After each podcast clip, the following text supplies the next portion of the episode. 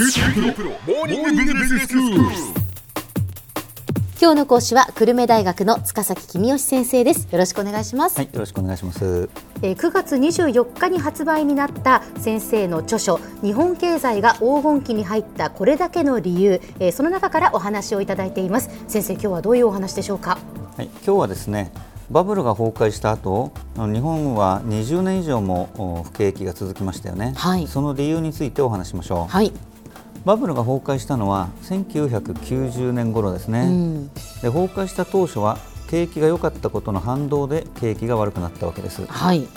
まあ、バブルの頃は消費者は立派な車を買ったし、立派な家具を買ったし、うん会社は大きな工場を建てて社員を大勢雇いました。はいでバブルが崩壊してからじっくり見るともうみんなが車や家具を持っているので新しく車や家具を買いたいって人は残ってなかったわけですね、うんでそんな時に車や家具の会社が大きな工場を持ってるとするとあんまり車も家具も売れないっていうことになると新しく社員を採用する必要もないので、はい。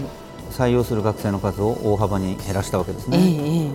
え。でそれによって学校を出ても就職できずに、まあ、アルバイトなどで生計を立てざるを得ない、まあ、ワーキングプアと呼ばれる人々が大勢できてしまったということですね。えうん。先生この景気が良かった反動で景気が悪かった時期っていうのは、い、つぐらいまでなんですえかあの普通は景気が良すぎた後って反動で景気悪くなってもそんなに長くないんですが、はい。まあ、今回バブルの時って景気がものすごく良かったので、ん。まあ、山高ければ谷深しということで、ええ。まあ、数年間は続いたわけですね。はいでもお数年経ったら景気が良くなったかというとおそうではなくてまた今度は次に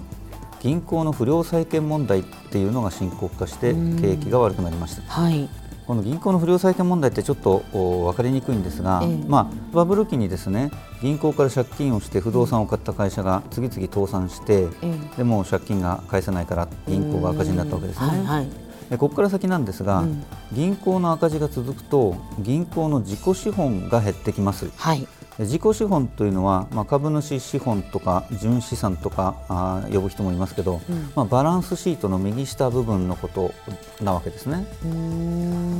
銀行には自己資本比率規制と言われる規制がかかってます。ええ。まあ、BIS 規制とか BIS 規制とか呼ぶ人もいますけども、はい。まあ、すごく簡単に言うと、はい銀行は自己資本の12.5倍までしか貸し出しをしてはいけないっていう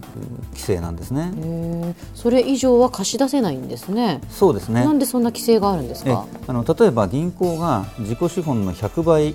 あるいは1000倍の貸し出しをしているとします。ええ。お金借りてる人のうち100社のうち2社が倒産すると、もう銀行は自己資本がマイナスになって銀行自身が倒産しちゃう可能性が出てくるわけですね、ん銀行は簡単に倒産してもらっちゃ困るということで、普段から貸し出しをしすぎないようにしなさいっていう厳しい規制がかかってるわけですね、ほうほうこの規制自体はいい規制ですよね。だって銀行があーしょっちゅう倒産したら困りますからね、まあそうですね。ええ。だけどもバブルが崩壊した時にはこの規制はとっても邪魔なんです。うん。自己資本比率規制があると、ええ。銀行の自己資本が減ってきた時に銀行が貸してもいい金額が減りますよねそうですねでだんだん減ってきてついには銀行が今貸してる金額でさえも自己資本の12.5倍より多くなっちゃってるっていうことになるわけですね。はいはいでそうなると銀行はお客さんに電話して貸してる金貸してって言わなきゃいけないわけです。うーんということで倒産する会社とかが増えて景気が悪くなったわけですね。なるほどまあ、結局は政府が銀行の自己資本を増やしてやらなきゃいけないので、ええ。銀行の増資を引き受けるってことをしたわけです。まあ、それによって景気はあ最悪期を脱したわけですが、それでもなかなか本格的に景気が良くなることはなかったと。うん。日本の景気が本格的に回復するはずだったのにしなかったよねってどうしてっていうことについては、ええ。いろんなこと言ってる人がいるんですが、はい。私は日本人が勤勉に働いて倹約に努めたからだと考えてます。あの通常考えると、ね。勤勉に働いて倹約に努めるというのはええいいことのように聞こえますが、ね。ええ。その結果でも景気が回復しなかったっていうことですかそういうことです。あの世の中にはみんなが正しいことをするとみんながひどい目に遭うっていうことがあたくさんありまして、はいでそういうことを合成の語尾ってちょっと難しい言葉ですけどね。合成の語尾ですか、はちょっともう漢字すら 思い浮かばないぐらいそうです難しい言葉ですね。まあ、あの言葉はどうでもいいのでそういうことがあるよと、うんうん。えーよくあることなんですね、でそれと同じことがバブル崩壊後の日本経済に起きたというのが私の考えです、うん日本人は勤勉なのでみんなが一生懸命働いていっぱい物を作るわけですね。はい、で一方で日本人は倹約家なので欲しいものも買わずに我慢して貯金しようとするわけですね、ええ。その結果日本中でものすごくたくさんのものが作られるんだけどちょっとしか売れないので売れ残るものがたくさん出てきて、はい。物を作ったけど売れ残った会社は倒産しちゃうのでそこの社員が失業してそうすると今度失業した社員が給料もらえなくなっちゃったんで物が買えなくなって、うんということでさらに物が売れなくなってうん倒産する会社が増えて、はい、うんという悪循環に陥ったっていうことですね。なるほど。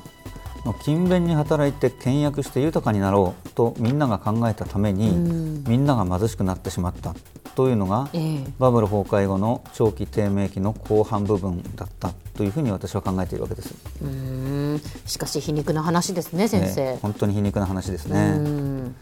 ただあの少子高齢化によってようやく日本経済はその合成の語尾っていうことから抜け出そうとしているので、はいまあ黄金時代が来るよっていうふうに私は考えているわけです。前回先生がおっしゃった黄金時代ですね。そうですねええどうやってその合成の語尾から抜け出すんでしょうか？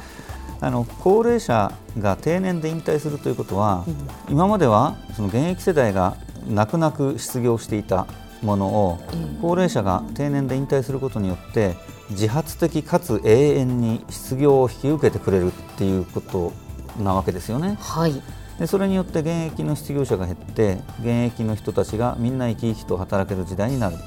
それは素晴らしい時代だよねって考えてるわけです。うん。では先生今日のまとめをお願いします。はい、えーバブル崩壊後の長期低迷期は好景気の反動金融危機に次いで人々が勤勉に働いて倹約したことによる合成の誤謬が原因でした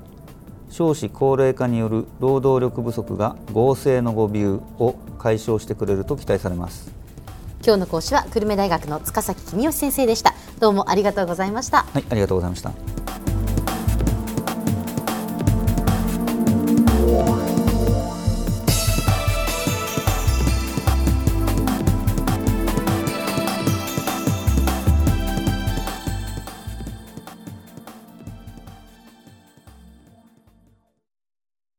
QT プロは通信ネットワーク、セキュリティ、クラウドなど QT ネットがお届けする ICT サービスです。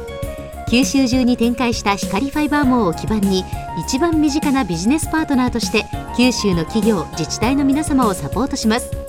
詳しくは QT プロで検索を。